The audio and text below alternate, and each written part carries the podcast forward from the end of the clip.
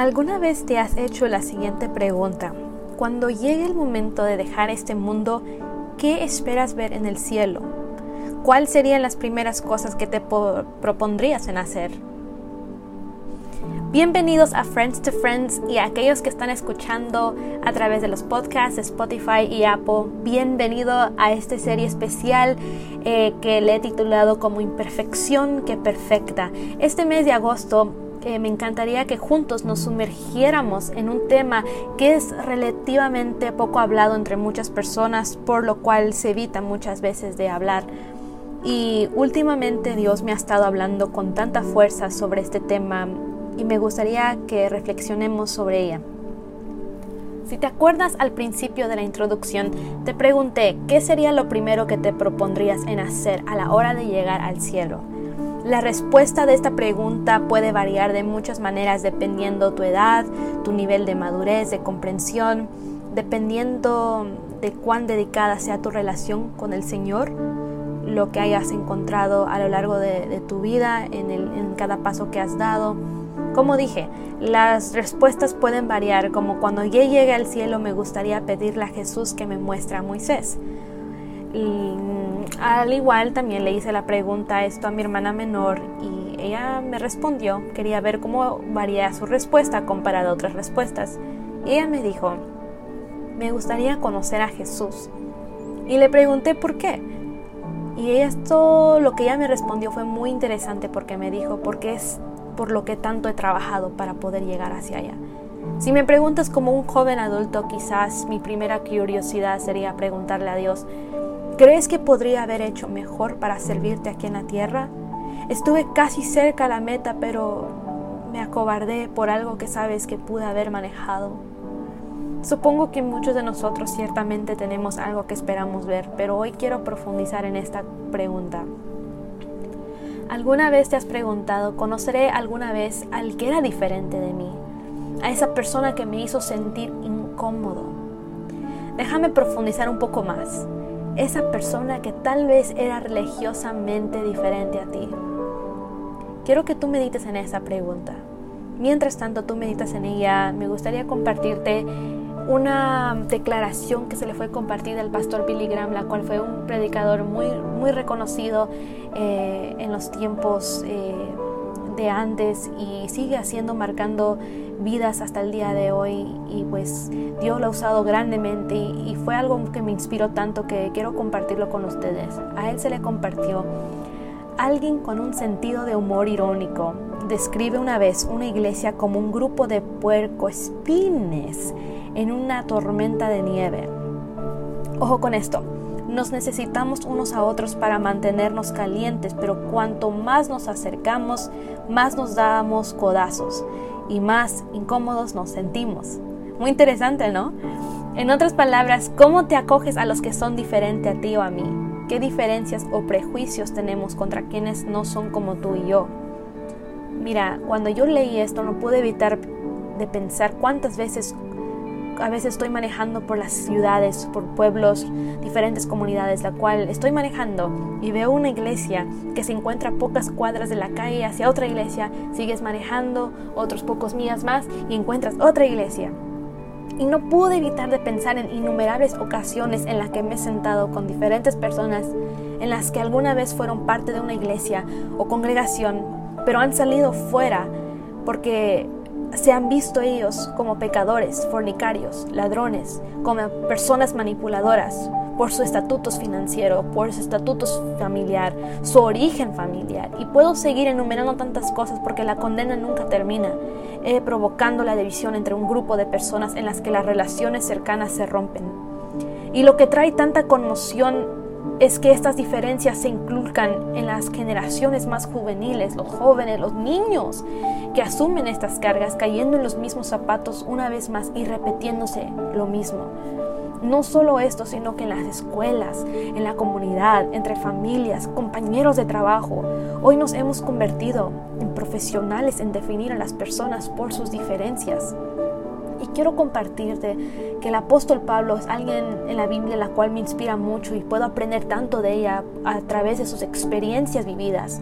Si aún no sabes quién es Él en la Biblia, eh, precedente de un trasfondo en el que es famoso y conocido por asesinar muchas vidas por seguir a Jesús, cuando se encontró con la soberanía de Dios, en un instante su vida cambió para siempre. Ya no era un fiscal de cristianos, sino un seguidor de Cristo. Fue despreciado porque nadie quería que realmente Él había cambiado.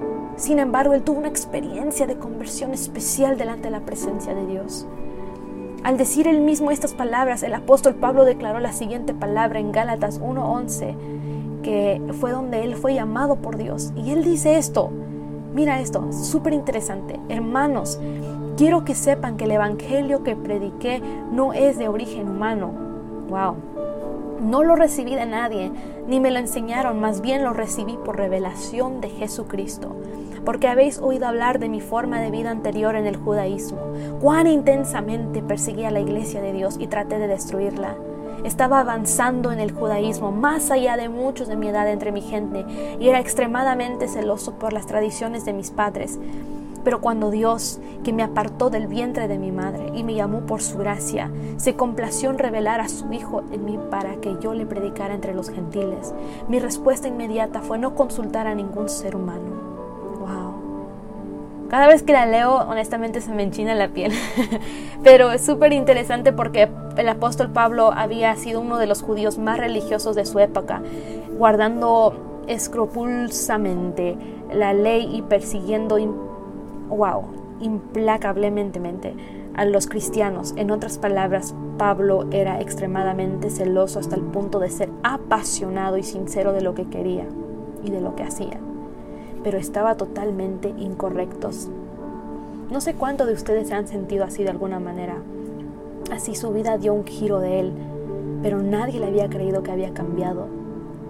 Muchas personas pusieron una pared de división entre él y las personas, pero él sabía, como dijo en su palabra, y es súper interesante porque dice que, que no fue por revelación del ser humano, sino que fue por la revelación de Jesucristo, quien cambió y transformó su vida.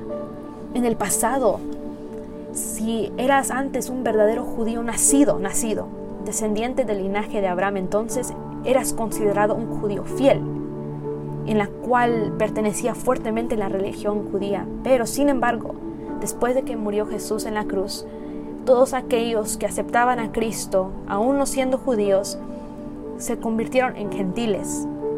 Entonces los judíos evitaban a los gentiles porque aquellos que se convertían a judío mediante la circuncisión y siguiendo las leyes o costumbres judías todavía eran considerados menos que ellos. Y quiero detenerme aquí y enfatizar cómo estamos viviendo en tiempos similares en los que esto sigue siendo un problema en muchas congregaciones, en las familias, en las relaciones, en las amistades. El apóstol Pablo recordó estas vividas experiencias en las que él vivió y fue testigo de sí mismo. Pero cuando se encuentra con un poder que va más allá de la autoridad humana en la tierra, Pablo se da cuenta de que solo uno pudo perdonar sus pecados y ese fue Jesús. El mismo Jesús lo llamó a estar tan, estar tan lejos de Jesús, quitando el orgullo espiritual, las faltas, el perjuicio, reconciliándose con Dios y usándolo como, wow, un instrumento para unificar el cuerpo de Cristo. Por eso te dije al inicio que me inspiraba mucho porque siendo ser humano vivió tantas experiencias, pero cómo Dios lo usó para ser un instrumento en la cual nos anima y nos motiva para que nosotros como hijos de Dios, aquellos que siguen estando aquí en la tierra, podamos unificar ese cuerpo de Cristo. Efesios 2.14 dice así que porque él, porque él mismo es nuestra paz, que ha hecho de los dos grupos uno y ha destruido la barrera, el mundo de la hostilidad que se zambulle al apartar en su carne su propósito era crear en sí mismo una nueva humanidad a partir de los dos, haciendo así la paz y en un solo cuerpo reconciliarnos a ambos con Dios a través de la cruz con la que dio muerte a su hostilidad. ¡Wow! Eso es lo que vino a hacer Jesús. A través de esta muerte hizo Jesús, Él vino para hacernos uno con Él, no creando divisiones, hostilidades, eh, lo que es también incluso la segregación que vemos hoy en día, cómo sigue siendo un problema. Amigo, hoy Dios nos está hablando tan cariñosamente en estos tiempos para entender el por qué Jesús hizo todo lo que hizo siendo tan perfecto, tan justo, tan puro, para que nosotros como nosotros que somos pecadores en nuestra forma de vivir podamos entender que vino aquí para mostrarnos lo, que significa amarnos unos a los otros sin señalar con el dedo la situación, los defectos de alguien más. Jesús nunca fue así. Nunca hizo distinciones contra nadie, pero vino a mostrarnos que somos ciudadanos del pueblo de Dios. Cuando venimos a Jesús, Él nos da un nuevo nombre, un nuevo sentido de propósito. Nos muestra que no es alguien que vino a condenar, sino a salvar. Déjame repetirte una vez más. Jesús no fue alguien que vino a condenar, sino a salvar, para salvarte a ti y a mí. Más que nunca, Dios está esperando que abracemos al que ha sido juzgado por su apariencia, esperando que compartes el Evangelio de Jesús. Más que nunca Dios está esperando una generación que busque llegar a los no alcanzados para guiar, para pastorear y abrazar la necesidad de los perdidos. Somos la iglesia, no el edificio. Quiero que entendamos esto, que somos la iglesia la cual tenemos que tomar ese esfuerzo especial para dar a conocer a otros el Evangelio de Jesús, reunirnos regularmente con aquellas personas que tal vez están decaídas en la fe, que necesitan acercarse más a Jesús. Jesús rompió las barreras que la sociedad pone entre grupos de personas. Veamos como los ojos de Jesús, que se acerquen a los demás y seamos amigos de ellos. Si es algo que tal vez resulta ser difícil, todo se empieza con una pregunta, ¿cómo haría Jesús?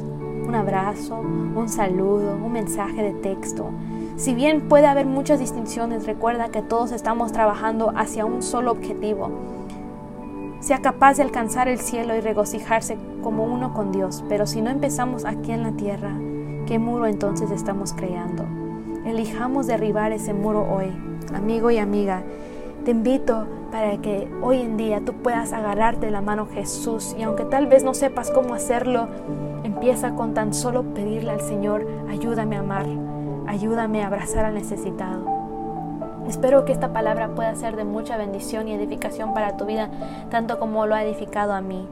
Eh, y quiero que animarte para que tú puedas seguir conectado a través de los podcasts aquí en que se encuentra en Instagram, en Facebook, en YouTube. Eh, estamos en todas las plataformas digitales compartiendo la palabra del Señor y para que puedas entender más o menos, Friends to Friends se creó con el propósito de poder llevar un mensaje de aliento a un amigo. Por eso se llama de a un amigo a un amigo en inglés. Y, y a través de esto conocer personas, entrevistarlas y ver su caminar con Jesús para que podamos juntos también crecer, crecer espiritualmente y poder ver que si Dios lo pudo hacer con alguien, Él lo puede hacer con nosotros. Y a través de uno a mí, aquí es para poder llevar una palabra de aliento y ser sincero, más transparente contigo en estas conversaciones que podemos hablar. Tal vez tú estás trabajando, estudiando. Y espero que al escuchar esto en tu día pueda bendecirte tal como me ha bendecido en el día de hoy. Te abrazo amigo, amiga, en la distancia te quiero mucho en el amor de Jesús y nos esperamos vernos para la otra semana en un nuevo podcast. Dios te bendiga.